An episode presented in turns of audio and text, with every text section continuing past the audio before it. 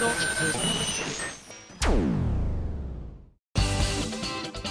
あさみのシンガーソングゲーマー。皆さんこんにちは。今休みの SSG299 回目を迎えちゃいました。わ300回まであと1回ということで。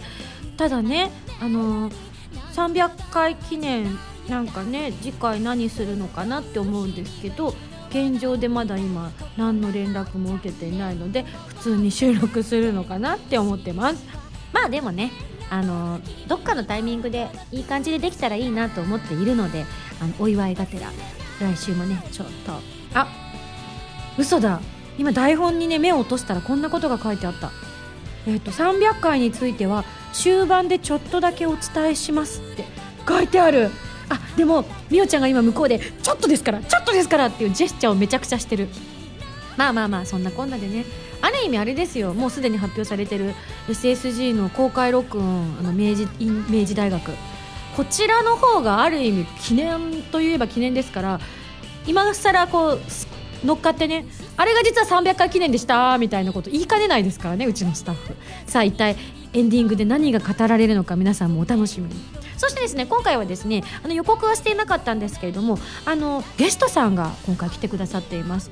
ただあの今までだと声優さんとかゲーム会社の方が来てくださったりしてるんですけれどもちょっと今までとは、えー、趣旨の違う趣旨？違うな、うんと、役職の違う タイプのゲストさんが来てくださっててあのいろいろな音楽にまつわる話だったりとか機械にまつわる話なんかをしてくださるということなのでぜひそちら、えー、音楽詳しい方も詳しくない方もあの聞き応え十分の内容になっているかと思いますのでお楽しみにということで。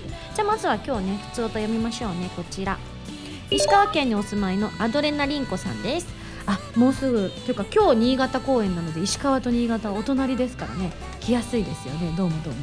えミンゴススタッフの皆様こんばんは。こんばんは。先日兄貴の嫁さんがインフルエンザにかかってしまいました。1歳の姪っ子を1日預かっていたんです。小さい頃はおとなしくてあまり喋らなかった子だったんだけれども今でははしゃぐ叫ぶ飛び跳ねるとまさにリトルモンスターのようでした。子供の成長って早いなと思う一方私って成長してないなと物思いにふけってしまいましたいやそれ伸びしろの問題でしょ。あのアドレナリンコさんも幼少の1歳行くか行かないかの頃からね2歳になった時の伸びしろ半端なかったと思いますよ。人間だけじゃなくて動物全てそうだと思うんですけれどもね。はい。ミンゴさん最近自分で成長したなと感じたことはありますかといただいております。そうですね。だから私も最近はやっぱりどうしても伸びしろがだいぶあの大人なんでどうしてもなくなっちゃってきてるんですけれども。ただあのこの後のゲストさんにも関わることですけどあの私それこそ音楽を聴き分ける能力っていうのはこの5年間で飛躍的な進化を遂げている気がしますね。どういうことかっていうと、まあ、CD とか聴いてても本当に5年ぐらい前までだったら何がいいとか何がいい音で何が悪い音であの全然オーディオ機器とかそんなにこだわりがなかったんですよ。なんかいい感じで聴ければいいみたいな。いい感じで聴けて違和感がなければそれで OK みたいなタイプだったのでそういう意味では何でも基本大丈夫だったんですよね。例えばですけど CD をアナログ的にその場で録音したものを聞いても劣化するじゃないですかもちろん。CD のスピーカーから出てるものを携帯とかで録音したものって劣化しちゃうけどだから元のと比べたらダサって思うんだけどだけどあの脳内変換が得意だったんですよ。聞きたいところだけ聞ければいいみたいな。今でもそれはライブとかでも生かされたりとかはしてるんですけど本当にあの私はライブの時に聞きたい音だけ明確に聞こえてくるタイプなのでそういう意味では耳が悪くなかったのですが鍛えてなかったっていうことなんでしょうね。知らなかった。だからどんどん音楽の仕事に携わるようになって自分が歌を歌ってそれを TD とかマスタリングとかに立ち会うようになって初めのうちはやってることなんか何も分からなかったけどだんだん経験とともにあっ私の好みはこっちなんでこうしてほしいですっていう意見が言えるようになってきたのも経験でその音が分かるようになってきたからなのかなっていうふうに思うんですよね。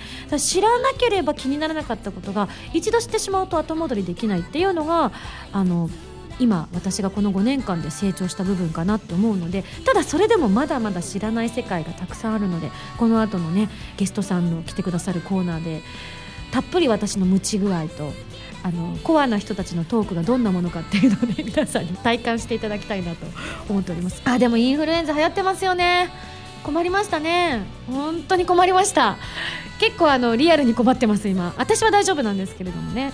北海道新潟と、えー、ライブをね今やってる最中だと思うんですけれどもあの見に来る方々の中にも中にはねインフルエンザで行かれないって方もいらっしゃるかもしれないのでね、まあ、それはまた悔しいかもしれませんが運命だと思って受け入れていただいて次回またの機会に来ていただければと思います。本当によく言われるんですよ。皆さん優しいから僕がチケットを取ったばっかりに一席空けてしまいますみたいな。いやスタンディングなんで大丈夫ですよっていう思うんですけどお手紙とかにそういう風にねあのチケットが売れればいいっていうことじゃないですよね。1人来ないっていうことは今井さんにとってもとても良くないことだと思うので至らなかったせいですみたいなあのお手紙いただくことあるんですけど。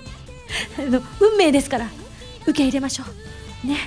はい。なのであのまたまたの機会にそういう方がもしいらっしゃいましたらね。私もなるべくとか言ってるこの私が新潟今日ね、インフルにかかってないといいんですけれども周りがすごく流行っているのでねもらうこともあると思うのでなっちゃったらなっちゃったでみんなで受け入れていきましょう。はいというわけでですねこの後本当にたっぷり喋っているのでオープニングはこのぐらいにさせていただきたいと思います。というわけで皆さんメールありがとうございます。それでは次のコーナーです。どうぞ。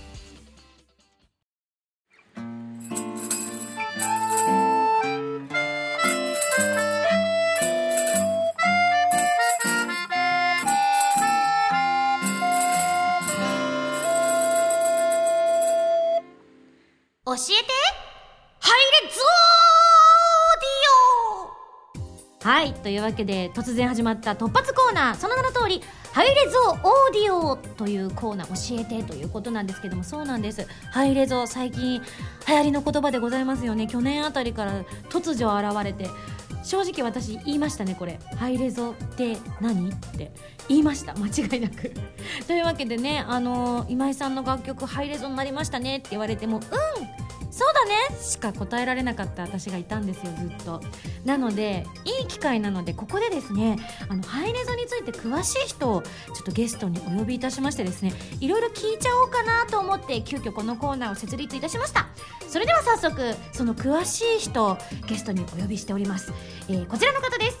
ソニー V&S 事業本部の井上拓也さんと付き添いの王さんです。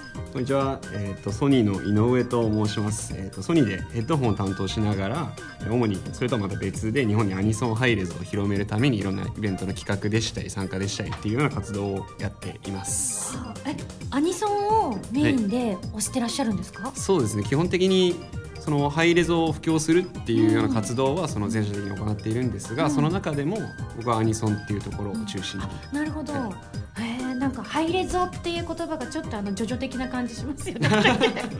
あやばいぞこれ。だいぶあのそこが浅いことがこれでバレてしまう感じなんですけど。あちなみに付き添いの王さんは井上さんのマネージャーさんか何かで。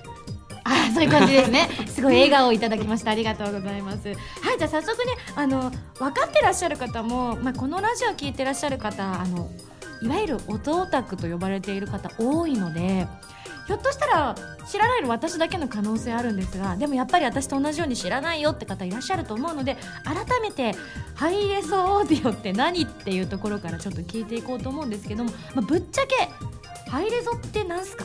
えっとですね、うん、ハイレゾオーディオっていうのはすごい簡単に言うと一つのフォーマットなんですが、うん、いろんな人が言われるのはスタジオのアーティストの音をそのまま、うん、えー、と聞かれる方々に届けるような手段っていうふうに言う方が多いですね。あなるほど。じゃあ例えばだけれども、まあ、私がここで今歌っている歌声が、もうほぼほぼ機械を通した感じではなくあその場で今井さん歌ってるなみたいに聞こえるっていうことですか？そうです。目をつぶるとそのアーティストがそこに出てくるっていうようなものですね。ハイレゾって、はい。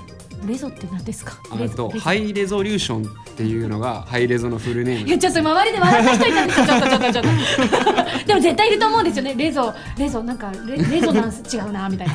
レレゾリューション？そうですね。ずっと訳されちゃってるんですけどあのハイレゾリューション高解像度って意味なんですよ。ああなるほど。そうですねそうですね。8ビットが16ビットになったみたいなまさしくまさしくそんなあマジで？あ嬉しい。へえなるほど。そうなんですはい。あじゃあそんな感じで音楽がどんどん立体感が増した音でお届けできるって考えたらいいんですかね、まさにまさにその通りです。正直なお話ですね、本当にあのハイレゾで私の楽曲も何曲かあのハイレゾ対応にしていただいてるじゃないですか、はい。結果あのいろんな方からめちゃくちゃ反響があったんですよ。周りの身近な友達からあの仕事関係の方から「今井さんの楽曲ハイレゾになるんだって」みたいな「はい」みたいな。感じだったんですけどやっぱハイレゾになるとまあ音が良くなるのはだいぶ分かったんですけども、何が一番変わってくるんですかね？ハイレゾになって一番変わってくるのは一つ一つの音の分離感といいますか、分離感。そうですね。一つ一つの音が別の場所から聞こえるっていうのがハイレゾの一番わかりやすい特徴だと思います、あひょっとしてなんですけど、はい。よく私 TD っていうあの音楽撮って最後にこんな感じで全部仕上げましょうっていうのにたまに参加させていただいてやるんですけど、私があの時によくあこれボーカルが竹林の後ろにいるような感じなんでちょっとあの前開けていただけますかっていうあれですかね浜田さん。それとはちょっと違うんですあ違うんだ。はい残念ながら。残念だな残念であすね。のでも長官上の、うん。えー、とビフォーアフターはうん。同じこと、あの、うん。エンジニアが、うん。えー、と今井さんにそう言われてやる処理は、ん。レゾリハイレゾにハイレゾ化をするわけじゃないので違う処理をするんだけれどもあの聞こえ方が変わるっていう意味では、うん。そういうこと。そういうことがもっと緻密にできるようになるって考えたらいいんですかね。そうですね。ちなみに今私の楽曲だと「カラーサンクチュアリ」「ヴィーナスのハルモニア」「追憶の糸車」この3つですかね、ハイレゾ対応にさせていただいてるのが、あのこの3つの中でハイレゾにしてうわ変わったなみたいな曲ってありました？聞きました。あありがとうございます。聞きました。でカラーサンクシュアリーの方を聞かせていただいたんですがこれが本当に一番最初の曲のカラーサンクシュアリーの最初のギターのアルペジオの部分だったりっていうのが、立体感が出てちょっと目をつぶると、んそのギターの演奏者がその弦を弾いてるところがなんとなく分かるぐらいのダラララララララでってことですね一番最初のところですね。うんうん、へえなるほどヴィーナスのハルモニアなんか割とガンガン系のね楽曲ですけどもこれもやっぱ雰囲気って変わったりするんですかね？雰囲気は変わります、はい、うん。雰囲気は絶対変わると思いますし、まあ、本当に楽曲一つ一つでやっぱり特徴って変わってくるので、うん。一概には言えないんですがその MP3 とハイドっていうのを比べてみると本当に雰囲気が変わると思います、ちなみにじゃああの噂だと井上さん私の楽曲ちょこちょこ聴いてくださっているという噂をちょこっと聞いたんですけど、い。あの私のまだハイレゾ化されてない曲で、はい。この曲したらかっこええんちゃうんみたいな曲ってあったりするんですか？えっとですね、リトルレガシーの中に入っている「アスタラビスタ」ってあいうあ半端ないあの小難しいやつ。ね自分で言うの。ね。ね本当ね。誰だろす ごい特徴で途中で曲調とは変わって、でいろんな楽器が入っていてでそれがすごい聴いてみたいですね。うあーなるほど。もうちなみにね。普通に浜田さん入ってきてますもんね。気にしないで隣にいたからさそうですね。うん。うん。あのちなみにアスタラビスタは、うん。全部あの楽器バイオリンもギターもパーカッションも何もかも、うん。あの生で撮ってるじゃないですか。そうですね。今回のアルバムほとんど。当然生、うん。それを全部ん。ハイレゾで撮ってるんですよ。鳥からハイレゾで撮る？素晴らしいんですか？それ。あのもうねちょっとねだんだんついていけなくなってどうぞおあのお三方お好きにお話しになっていただきたい。それ聞きたいな。どどうですかね、うん。あやっぱり、はい。あれですよね。あのもう曲によって要は48キロで撮ったものをアップサンプリングして96キロにしてハイレゾ化してるものと、はい。96で撮ったものをそのまま96でハイレゾ音源として配信してるものってやっぱ聞き比べると全然違います。そうですね。そのどっちが悪いとかどっちがいいとかではなくて多分根本的に音の作り方が違うと思うんですよね、うんで、うん。そういう意味では2人とも全然違う音には、うん。曲もちろん曲によるんですが違う音に聞こえます、うん。うちはちなみにはいいくつで撮ってるんですか、最近のは全部96で撮ってます、96って何ですか？ハイレゾです。96がハイレゾなんですか？えーと正確に言うとね88でもハイレゾなんだけど。へえ普通は？40? 40今までは48とか44とか。あよく現場で言ってますね。44だよ48だよって。なんか浜田さんとかミキサーさんとよく言ってた、うん。うん、そう。それは CD が44.1で DVD とかは48キロ、なるほど、うん。でブルーレイは96まで一応対応してるそうですね。うん、ただ私ちょっと一個気になったのが、あのハイレゾ対応のいわゆる機械を入手いたしましてですね。はい。それで普通のこのいわゆるこのカラサンヴィーナス追憶以外の楽曲をそれで私の普段使っているヘッドホンで聞いたんですよ。はいなんかいつもより音がいい気がするんですけどこれって私の思い込みですかね？どうなんですかね？いやいんじゃないですか？いいいいと思いますね、やっぱ違うんですかね、うん。本体の機能あパワー。そっか。じゃあ私のなんかあいいのだって言われてわからこれいいかもって思ったんじゃなくて 本当に良かったってことなんですね、あのソニーさんのウォークマンとかだと、うん。あのアップレーティング機能っていうのがあって、うん。44.1のその今までの通常の音源を取り込んで再生しても再生時に、あの96キロ相当に変換して再生してくれるんで。でもないものを足すことなんてできないじゃないですか。それはねどうやってるかはソニーさんに聞いてください 結構まあすごい難しい技術なんですけど、うん。基本的にまあ例えば CD とかで、うん。まあ、MP3 に圧縮した際に、うん。結構失われがちな音ってあるんですね。あります。私のねう声の高音と低音がっつり切られます。ヒーっていうぐらい切られます。結構ずーっと伸ばしてで途中でなんかどんどんどんどんフェードアウトしていくうん。声とかってうん。割とプツって切れちゃう時があるんですね。そういったものも余韻とかもしっかり再現してくれるっていう意味ででこれって結構難しい、まあ、全然深いところは入らないんですけど、うん。いろいろ難しい技術が使われていてそれをまあ復元するっていう形で。これってやっぱりヘッドホンも対応にのものにした方がいいんですかね？基本的にはですね、うん。あの対応した方がいいです。何が違うんですかね、えっとですねうん。結構例えば CD で表現できない部分っていうのをうん。割とハイレゾで流したりして再生したりしているんですが、うん。結局今今までのヘッドホンとかってやっぱり CD とかの音を元にして作られているので、うん。うん割とハイレゾでしっかりその表現できている音のうん。音域の部分だったりをやっぱり既存のヘッドホンだと表現できなかったりする場合もあるんですね。じゃあまだちょっとぜ両方揃えるのはななんていう方は例えば片方からでも違ったりします？えっとですね違ったりしますね。するってよみんなすごくない？えそれすごいですね。なんかやっぱあるものなあるものを削ることはなんとなくイメージとしてできるんですけど、うん。ないものをこうやってできるっていうのはなんかまだちょっと信じられない。本当かよっていう気持ちでいたりもするんですけどなんかやっぱ制作にあたって浜田さん変わってきました、作り方。いや、えー、とうちは実はですね割と昔からボーカルのみは96キロで撮ってたのであのいつかこういう時代が来ると見越して。わあすご素晴ーいらしい。へえ知らなかった私。まあ、96で撮ってなくても、あのもうちょっと88だったりとか、うん。そういういろいろ試してきてたんでもうねいつだったかな1年半ぐらい前には、うん。あのマスタリングスタジオって言って、はい。最後にあの CD をマスタリングするスタジオに、小泉さんがいつもやってくれるんですねジニアの小泉さんがやってくれるところにもう96と441と48のうん。マスターデータ3種類持ち込んで、うん。あの聞き比べたりとかそれをどれを441に落として CD クオリティにすると、音がいいかとかそういうテストももう全部やった上でやってたので。へえ知らなかった。まあぼーっと聞いてました私。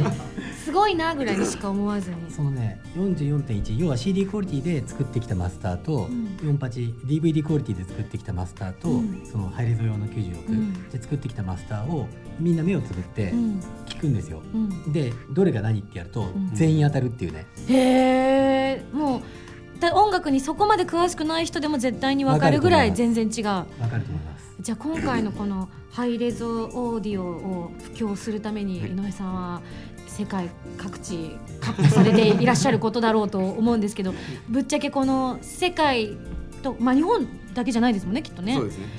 どうですか？手応えみたいなもの感じてますか、えっとですね。うんうーんと手応え自体は感じていてですね少しずつなんですけど例えば大掛かりなそのイベントでしたり、うん。そういったところでやっぱりいろんなメーカーさんがハイレゾについてお話しさせてくれたりあとはすごい有名なアーティストさんとコラボしてうん。ハイレゾの音源を出すっていうことが最近増えているので、うん。世界的に少しずつブームが来ているような印象はありまうす。じゃあ先駆けみたいな感じで嬉しいですねなんかさねすがにねカラーサンクチャリーはまだ48で撮ってた頃なんだけど、うん。まあだんだん新しいのになってくるまあだからヴィーナスのハルモニアとかうん。水浴の糸車はボーカルはもう96で撮ってるんですよ、あじゃあ逆に本当すぐできちゃったみたいなうん。感じですよね。カラさんもずいぶん前ですもんね撮ったの。なるほど。じゃあ今後またまあ今まではいつかなるかもみたいな撮り方してたと思うんですけど、本当に私さっきそのいわゆるヘッドホンをちゃんとハイレゾ対応で聞いたの初めてだったんですよ、あの家にあるいつもの自分のプラスヘッドホンで聞いたらでもすごかったんですけどなんだろうコンサートホールにいるみたいな感覚になるぐらいうん凄まじくてちょっと爆笑しちゃったんですけど なんだこれみたいな。あのその演奏してる時の空気感まで録音されてるようん。ね、それが聞くことができるっていう、これ今後やっぱりスタンダードになっていくんじゃないかなっていうふうには思うんですよね。だんだんやっぱりいいものの方がもちろんみんな、ね、食いついていくと思うのでそういった意味ではやっぱりまた作り方変えていかないといけないところもあるんですかね。もちろんあると思います。ぶっちゃけやっぱ生音の方があのいいなっていう時代ですかね。それともいやそうなると思う。やっぱり。うん、あの曲のジャンルにももちろんよるんだけれども、うん。例えばじゃあアスタラビスタを打ち込みでやったらうん。うーんって感じかな。あー。残念って感じになるバレバーレになる感じですね。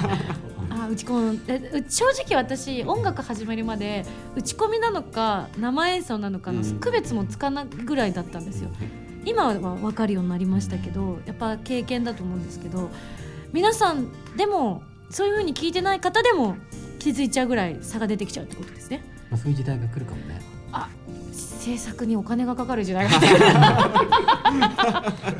だやっぱ満足感違いますよね、全然違うと思います、うん、音楽オタクの浜田さんとしてはいい時代ですね、はいいい時代ですね。うん。楽しい時代がやってきました。なるほど。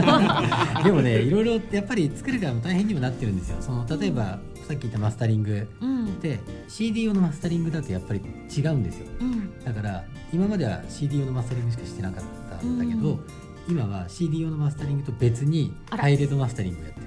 ええ2回マスタリングやってるんですだからいつも最近終わるの遅くてそう。私途中で帰っちゃうんですか？もう電車なくなるからね。そうもう帰るわっつって帰るんです途中で。もう付き合ってられんわぐらいのぐらい長いんですよ。そう。一日かけて一日以上やってますよ一日やねってます。なんかアルバムとかだとすごい時間がかかってて。あそうそういうことなんですね。じゃあひょっとしてこれすいませんねなんか私の普段の疑問をここでガンガンぶつかっちゃってる感じなんですけど、あのマスタリングっていう作業をやってる時にとか TD の時もそうなんですけど必ずあのわざと CD プレイヤー携帯用の携帯用というか持ち運び用できるみたいなあんまりそこまで音が良くないオーディオ機器みたいなので、あラジカセのラ CD そうそうラジカセでうん。必ずチェックするんですよね。初めのうち意味が分かんなくて聞き取りにくいじゃないですか。それだと余計に。聞き取りにくいプレイヤーでもうん。全楽器が聞こえるようにするのがうん。TD とかマスタリングなのうん、だその作業がひょっとしたらこれがハイレゾがスタンダードになっていくとその作業は減っていく可能性はありますかね？もっとシビアになってくる。もっとシビア？あハイレゾなんだから聞こえなきゃおかしいだろうってなってくる。ら大変なものを開発してしまいましたね これは音楽家が喜んじゃう多分あの M 系の強い音楽家は本当に喜ぶパターンですよね。ファンの方もものすごい喜びますよね、やっぱり、うん。もっともっとその熱狂している方とかの、うんうん。よりいいものを求めている方とかっていうのは本当に待ってましたって感じで、うん。すごい。そうただねまだ残念なことに、残念。やだな。うん。まあ、そこまで残念じゃあそうないですか 例えばさ、はい。TD の時とかにそうん。の使ってるソフトうん。がいろんなプラグインって言ってそのすごいたくさんのソフトを使ってるんだけどそれが全部が全部まだ96キロに対応してなかったりしてああなるほど。だから取ってうん。マスタートラックダウンしたデータ自体は96キロなのに、うん。最後の出口の機械がうん。96キロに対応してないがために、48とか。そう、うん。ためにファイルのフォーマットは96キロなんだけど、うん。入ってる音は48キロまでとかもありえるそっか。でもそこは復活できるってことですね。撮ってる音がいいんだから。そう。元が元がいいのでうん。まあ変な話だけどその出口の機械やうん。ソフトがアップデートされて96キロ対応になればうん。96キロのデータで戻せるし、なるほど、まあ、そもそも元が96じゃなかったら96に戻すっていう、ね、発想にならないんで、うん。じゃあこういう素人考えでいくとまあ96でそんだけすごいんだったら300とかにしたらもっとすごいんじゃないかなって思うんですけど そういうのって物理的にどうなんでしょうね？一応うんイグニっていうことで192とかもうん。あるんですよね、うん。でうんどっちがすごいというよりはもう結構別物として扱われることが多いですね別物？96そうとなんですね。192も。多え分そうなんだ。その曲を作る方々も多分うん。イクニの、まあ、192をイクニって言ったり、うん。あなるほど。96を訓録って言ったりするんですけど、へー訓録。へーイクニと訓録で多分音の作り方って違うんですよね、うん。それはそれでまた。また違った楽しみ方ができるっていう意味ではものすごい面白いと思います。あとはあのファイル自体がどんどん重くなっているので数字がね倍になると単純にデータ量が倍になるそっか。なので普通 MP3 だと大体5メガ6メガぐらいのファイルが、あの急にあのウェブファイルになると、うん。そこで配列がされると一気に100メガとか200メガとかいってしまう。たりします。ねなかなかそのうん一つのこの記憶容量の中に入りきれないっていう。そっか。それはちょっと困りますできればたくさん入った方が嬉しいですもんそうですね。そうか。じゃあ今のこの世界の中では一番その訓録でしたっけ？覚えた言葉を使う私。訓録がもうベストというかあの一歩秀でた状態っていう感じなんですかね。いっぱい曲も入るしうん。うん本当たくさん入りますよね。あのこのこれこれですよね。記憶とかそのね プレイヤー自体のあの容量もねどんどん大きくなってるからね。そうですね入る。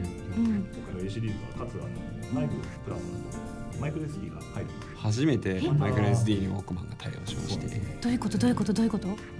あ本当だ知らなかった気づかなかった。マイクロ SD カード入れたらそこにも記憶できる。おじゃあ便利ですね。128まで行くでしたっけ？いきますいきます。えー、すごい。あじゃあ本体だけじゃなくてあデジカメと一緒ですね。あそうですそうです。スマホとかデジカメと一緒で。うん。本体だとちょっとしか撮れなかったところが、うん。ね。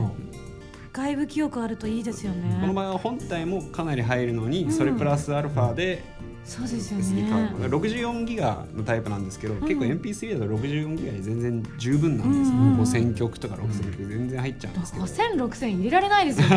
大 変大変。大変ハイレゾ容量が MP3 の10倍20倍っていうふうにいっちゃうので、うん。やっぱりどんどんどんどんメモリも増やしていかなきゃいけないなるほど。SD カード自体が昔でカセットテープみたいな、うん。だからあ今日じゃあ今井さんのこのアルバム入れて、うん。じゃあ次こっちのアルバム入れて。それはすごく便利かもしれない。い。CD じゃなくて SD カードでそう SD 来カードる時代が来るかもしれない。う。それすごいする。ちっちゃ。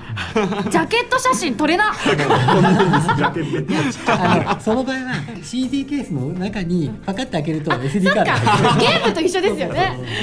CD の真ん中のこの部分にペッと入ってる無理やりそっかそっか。マイクロ SD にそれ面白いね。今度それで言ってみようか。ああなるほど。まあねあの実験できる部分はうちで実験できるのでいくらでも実験していただいて大丈夫なので。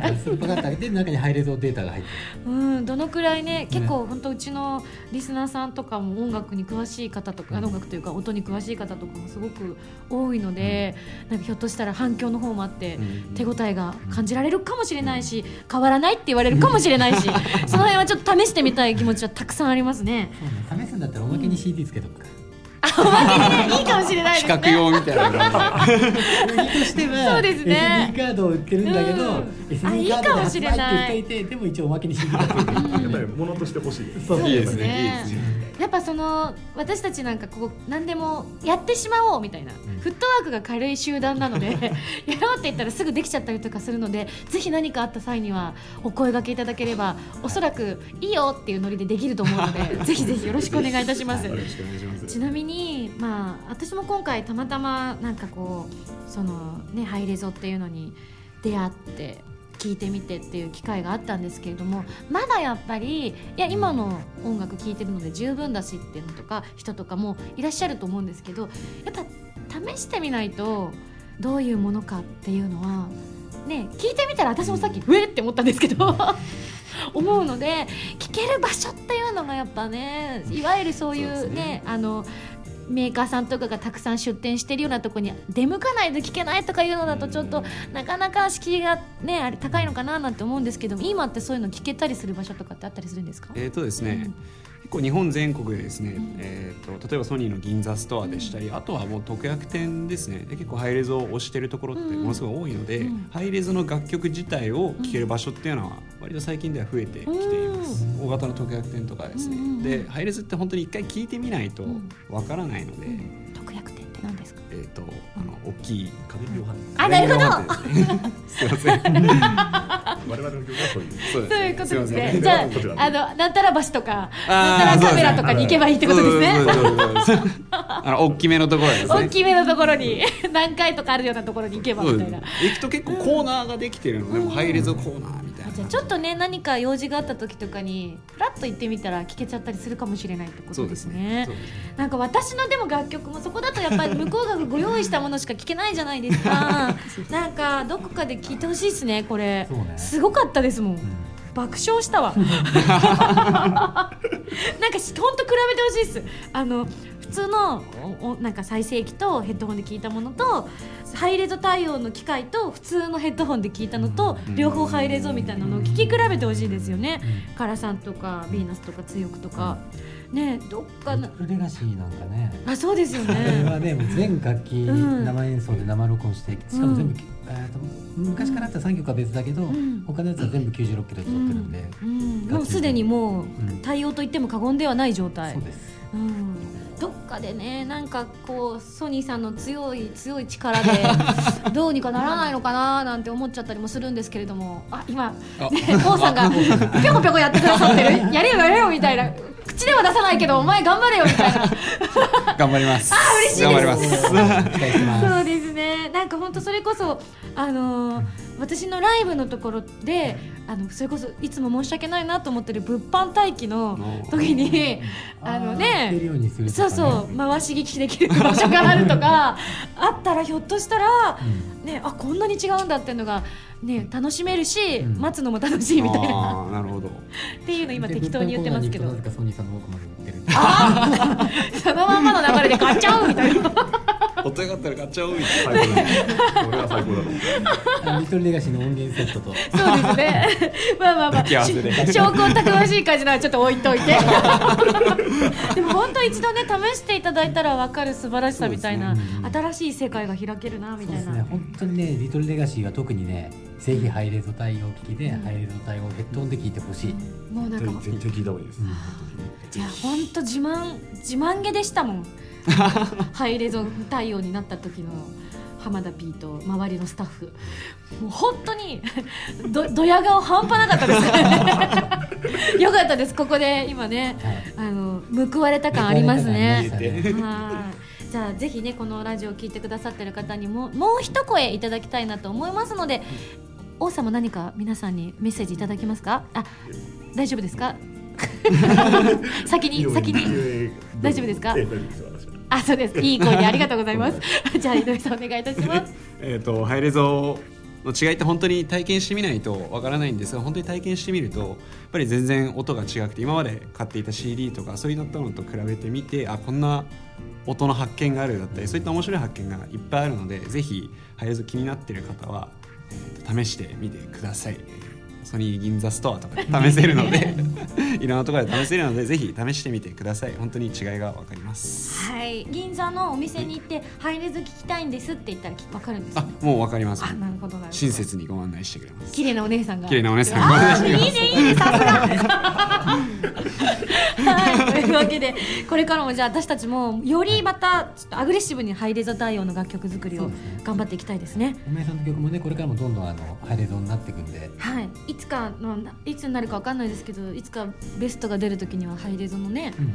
あでもその時にはもっとすごいことになってる可能性はゼロではないですけれどはい。も、まあね、もっと今まで出したものもいい音でお届けできるようにあのそのためには頑張ってね音楽活動やっていかないと続けていかないとですからはいというわけでじゃあこれからも頑張りましょう。はいはい、というわけで、えーソニー V&S 事業本部の井上拓也さんと付き添いの王さんでした。ありがとうございました。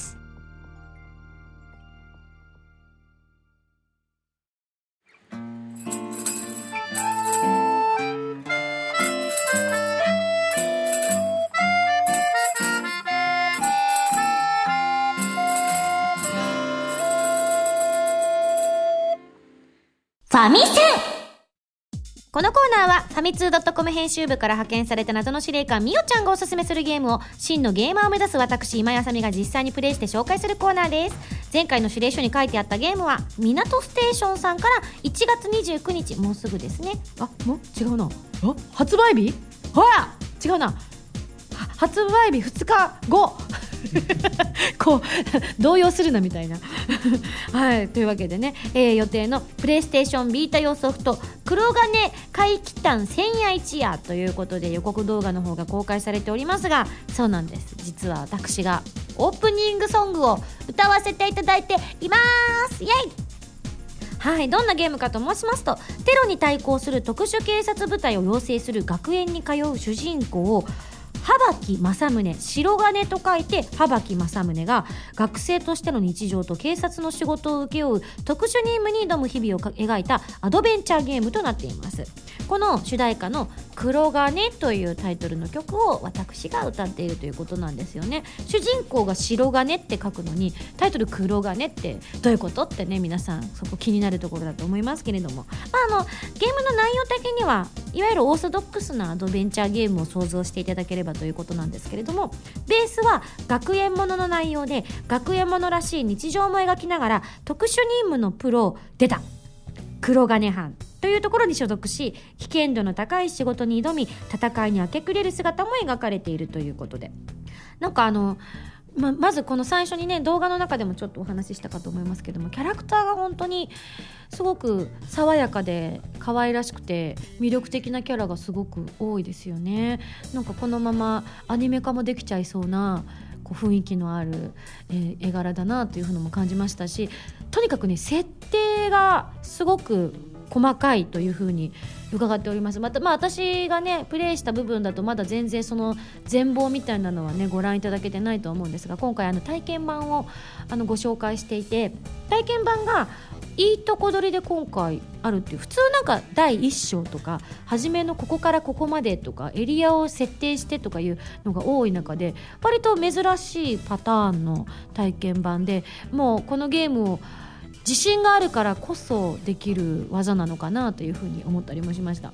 であの現在 PS ストアで体験版配信しているのでねまだちょっとダウンロードしてないよって方無料ですのでぜひダウンロードしていただきたいんですけれども。そうですねみおちゃんから主題歌を取った時のレコーディングの話なんか聞きたいですなんていただいたんですけれども今回の楽曲メジスの社長であらせられられる。敬語がうまく使えなかった。すいません。えー、志倉千代丸社長の作詞作曲ということで久しぶりですね「It's a Fine Day」から何年ぐらい経った？デビューして5年だからもう5年経って5年ぶりに、えー、志倉社長作詞作曲ということで歌わせていただいたんですけれどもみおちゃんから、えーと、レコーディングの時のお話などをよろしくお願いしますって言われたんですけれどもやっぱ志倉社長の作る楽曲ってとってもキャッチーで歌いやすいし世界観がすごく明確に形成して歌詞とかも練られて作ってらっしゃる場合がその作品に沿ったものの場合が私は多かったので今回も「黒金」っていう作品のを熟読されて作ってらっしゃるんだなと思ってこの歌詞にある言葉とかがすごく作品の中にうまくグッと引っ張ってこれるような歌い方の表現とかができたらいいななんて思いながらすごく想像しながら歌わせていただきました。はい、なのでぜひねジャケ買いもできるぐらいキャラもとっても魅力的でストーリーもかなりボリューミーだっていう風に聞いているのでぜひ、えー、こちら PS ビータで遊べますのでもしよろしかったらゲーム遊んでみていただきたいですしできればあのオープニング何度も見ていただきたいと思う今日この頃でございます。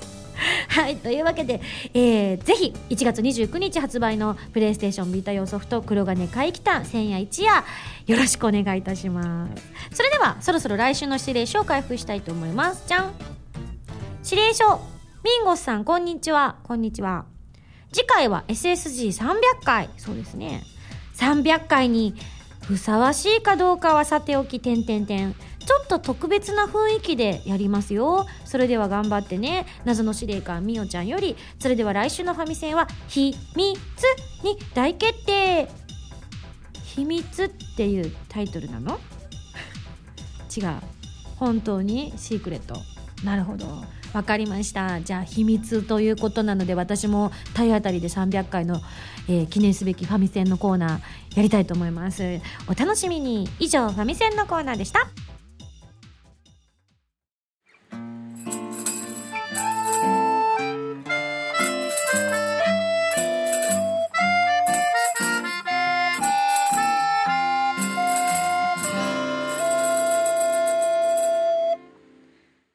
だよお便りコーナー。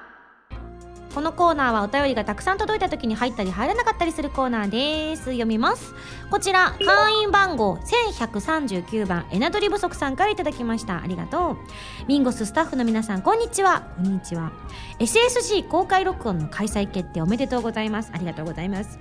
ところで公開録音当日は歌も歌われるのかなと期待しちゃってるのですがどうなんですか？発表されてるそうです。あこのメールいただいたタイミングだとねまだ確認できてなかったのかもしれませんがそうなんです。歌も歌うんです。あのお話をいただいた時から熱い熱い思いでぜひ SSG で作った楽曲を歌ってほしいというふうにねいただいていたんですよ。確かに SSG の登録ですからねこちらもねありがたい申し出ということでね歌いましょうっていう話になったんですがもし歌う予定があってまだ時間に余裕があるのでしたら久しぶりに歌ってほしい曲のアンケートを実施しませんか？ビンゴスの楽曲も多種多様に増えていってとても嬉しいのですが時折久しぶりにあの曲聴きたいなと思うこともあるのです。そこで今回は SSG のシンガーソングステージに収録されている楽曲に絞ってその楽曲の中で歌ってほしいものを答えるというアンケートがあったら嬉しいなと思い提案しました。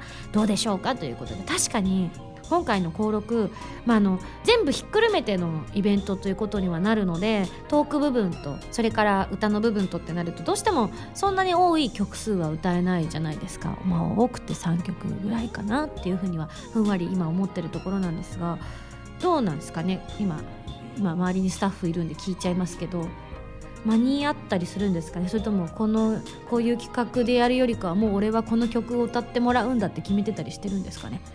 やりましょう。軽っ。だそうです。あじゃあやりますか。じゃあ3曲歌います？じゃあ。3曲歌いましょう。じゃあそのうちの1曲をこのラジオで投票式にしません？で1曲はこれできるかどうか分かんないですけどまあ今私が適当に言ってるだけなんで現実は違ったなって思っていただいても大丈夫なんですけれどもあの現地投票とかね1曲は。もしくは今回の企画を持ってきてくださった方の中でじゃんけんしてもらってリクエストしていただくとか。もしくは現地でその場で網だくじ。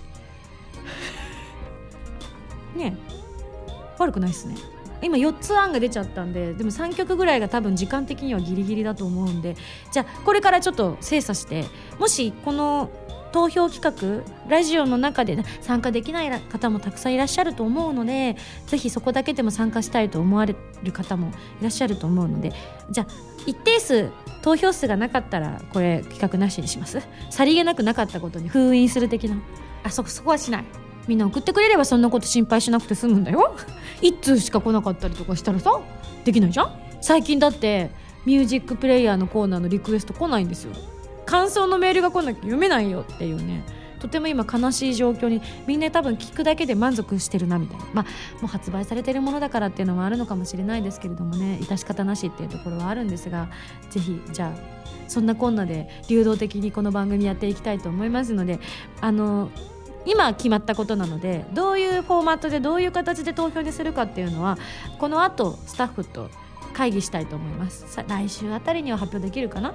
来週だと間に合わない？あでもイベント自体が3月だから全然間に合いますね。うん大丈夫。あので現地で曲決めるって言ってるぐらいだから何でも対応できますんで。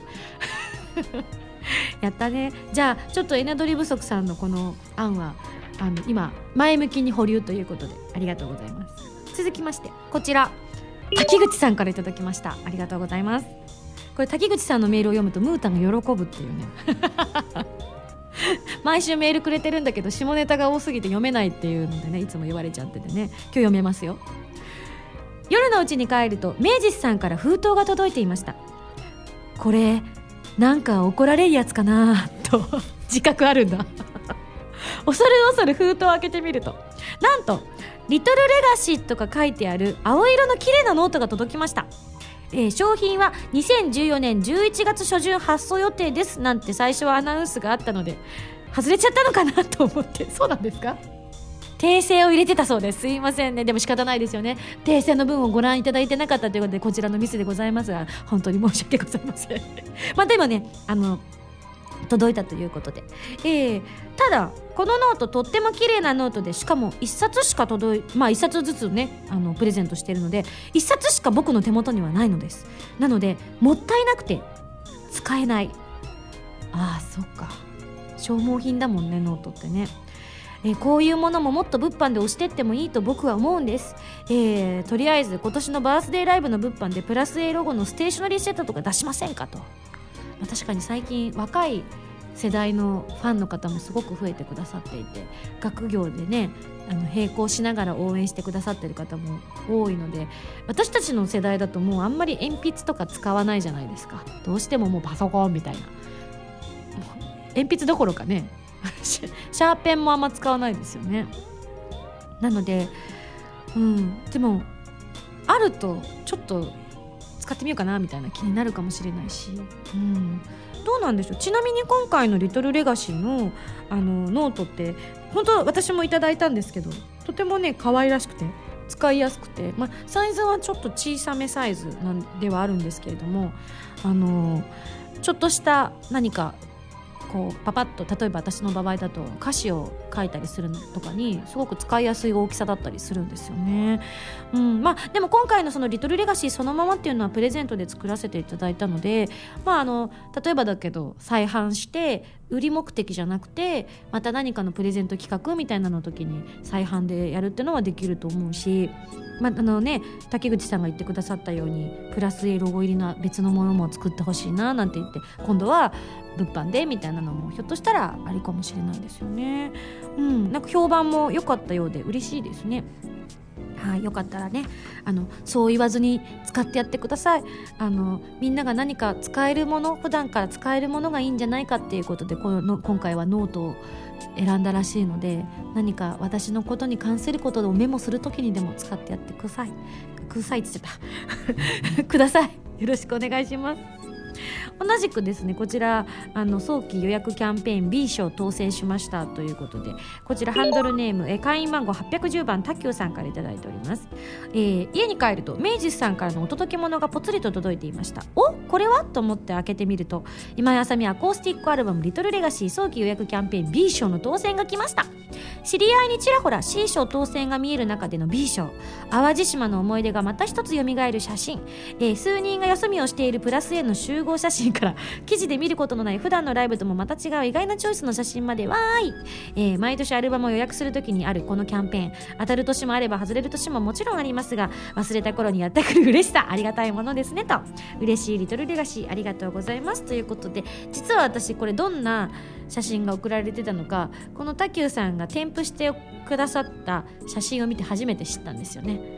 で見て爆笑しましたね。あの1枚は私が淡路島ので多分トークしてる時っぽい感じの雰囲気の、えー写真一人で写ってるやつ。ともう一枚が私とゆあんちゃんが目を合わせてニコって笑い合ってる写真。でもう一個が爆笑したんですけれども今回その現地に来てくださってたメンバー、えーと私とメイクの大橋さんとボイトレの中西先生とうちのマネージャー2人っていう。完全にこれ記念写真じゃねえかよっつって。でもあれっつって。これ写ってるけど山口ちゃん大丈夫みたいな。パッて見せたら「あー!」だって。まあ確かに一度これネット上にね一度掲載しちっちゃい画像ではありますけども掲載したこともある写真だったということもあっていいんじゃないの？なんて思ってこれにしましたって言ってたのでまあでもそういう意味でこう達成感に満ち溢れた写真になってるのでみんないい顔してますよね。はい。こちらの生写真が届いたということで。すごいね。笑っちゃうね。ちなみにあの細かく言うとネットにアップされてる写真のバリエーション違いのものなので初めて見るものなんだそうです。ねみんなであの楽しかった思い出がよみがえる感じですけれども。はい。いや本当に当たって当たった報告もたくさんいただいておりますけれどもありがとうございます。最後。こちら会員番号1520番西吉さんからいただきました。ありがとうございます、えー、皆さんこんばんは。こんばんは。突然なのですがどうしてもご報告したいことがあり久しぶりにメールをさせていただきました。ありがとうございます。私は地域にある児童館のような施設で代々結成されているジャズボーカルグループその名もオフィシャルボーカルというグループに所属しているのですがそこでなんと天空の炎ミラージェンジャズアレンジバージョンをみんなで歌うことになったんです。えーここまでの経緯を説明しますとグループ内で新しく歌う曲を決めることになりそれができればジャズの曲がいいということだったのでジャズに疎い私は唯一知っていたジャズ曲である「天空の炎」のジャズアレンジバージョンを皆さんに強く勧めたんです。結果多数決で決めたのですが他の曲を押しのけ見事グループの新曲に選ばれました。これで今井さんの曲が歌えるだけでなく他の人にも皆さんあ今井さんのことを知ってもらうことができるので、えーみんなの前で歌うのが楽しみです。これからの練習頑張りますといただきました。すごいですね。児童館ので歌っていただけるというね。ただちょっと心配なのがこれ誰向けなのかって話ですよね。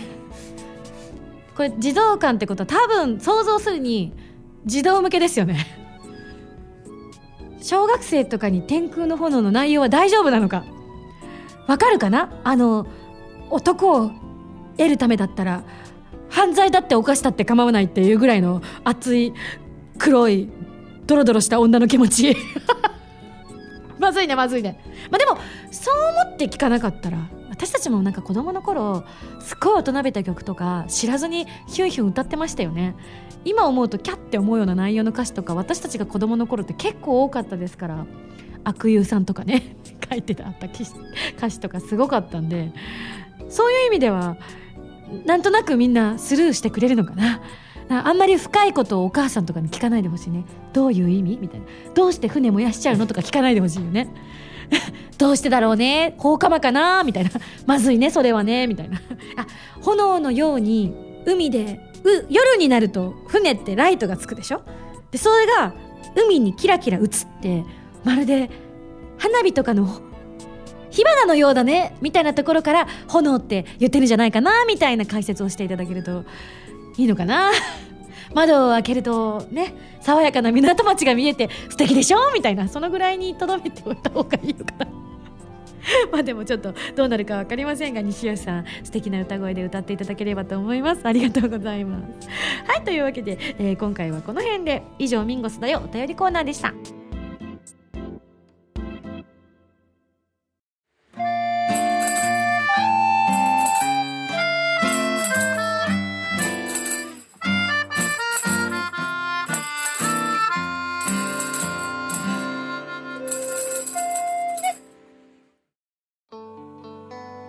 今日はなんか有意義な話が聞けましたね。しかもあの本当にあのもうすでに井上さんと王さんはお帰りになられていらっしゃる状態なんですけれども収録が終わった後も熱く熱く音楽のその作りとか今後の展望とか音楽業界の展望とかいろんなことをあの熱く語ってらっしゃってあこれからのその音楽制作っていうのはこういった方たちによって私たちもねあの作らせていただいているんだなってことを改めて感じさせていただけるような素敵な、えーゲストの方が来てくださったなと思いました。あとねこれ言っていいか分かりませんけれども2人とも極度のアニオタだったなっていうのがその後のトークでだいぶ見えてきましたね。あれ本編中で喋ればよかったのにって思うぐらい熱く熱くいろんな自分の推してるアニメの話とかを語ってらっしゃいましたね。はい。あこれダメだったらカットされてると思いますけれどもね。ここもちゃんと聞いといてチェックしといてくださいね。井上さんと王さん。はい。えちなみにですねあこの話もしとけばよかったななんていう話をその細かいいろんなことをねそれこそ音楽お音オタクの3人がお話しされてた時に出てきた中で私がちょっと気になったことがあってああそうなんだって思った。割と「へえ目から鱗みたいなあのお話があったのでご紹介させていただきたいなと思って。あの皆さんコードヘッドホンにコードついてるじゃないですか。そのコードが服に擦れてノイズになるって知ってました？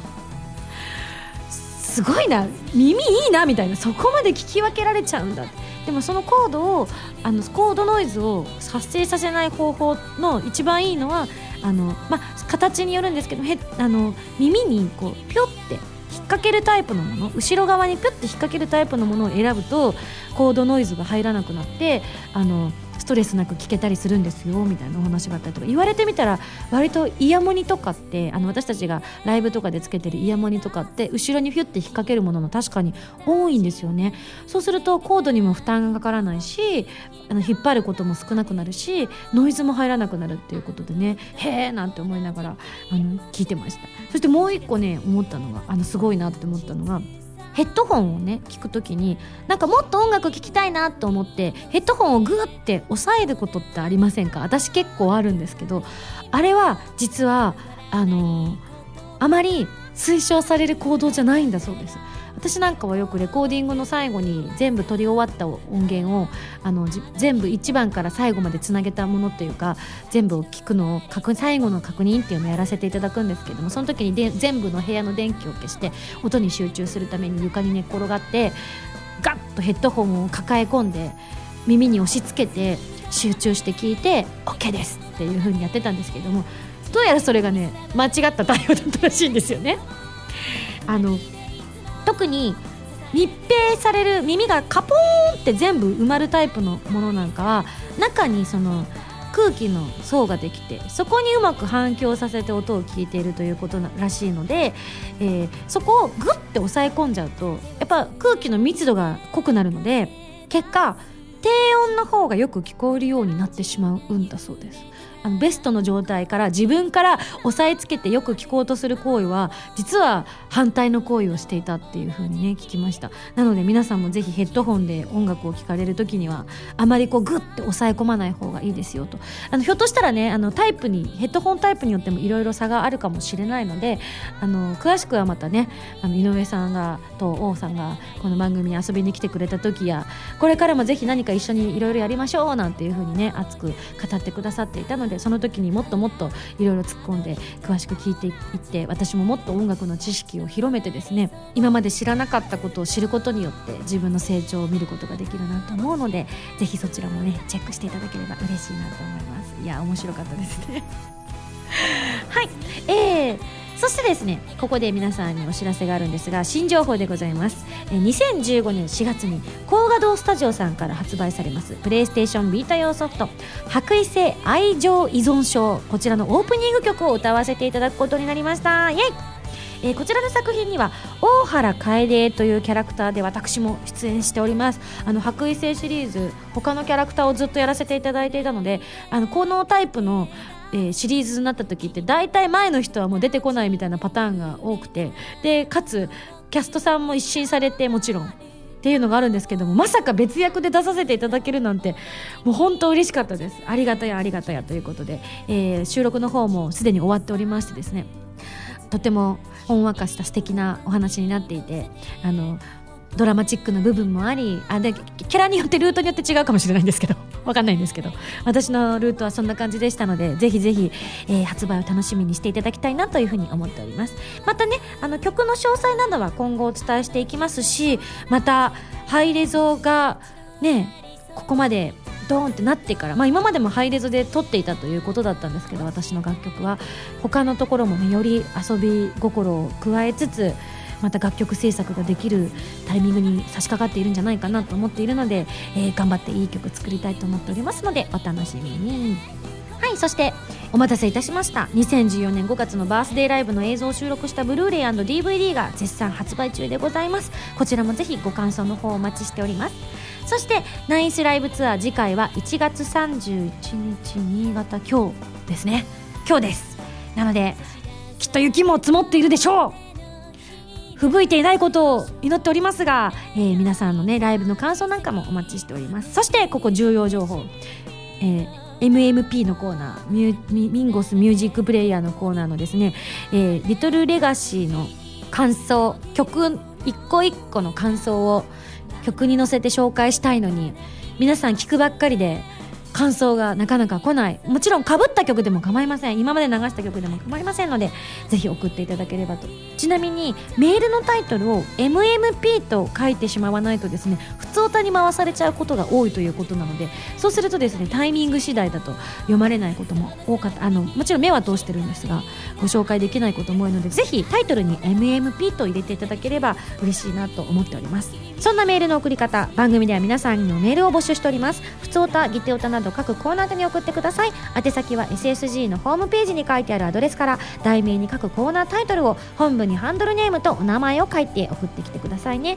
そしてまあまだどうなるか分かりませんがもし登録で歌う曲を決めるならまたこちらのご紹介もね後々していこうと思っております。さあ冒頭で言ってた300回のことがあここにちょろっと書いてある。ほんとちょっとだな。次回の配信は2015年2月7日土曜日となっています。ついに300回。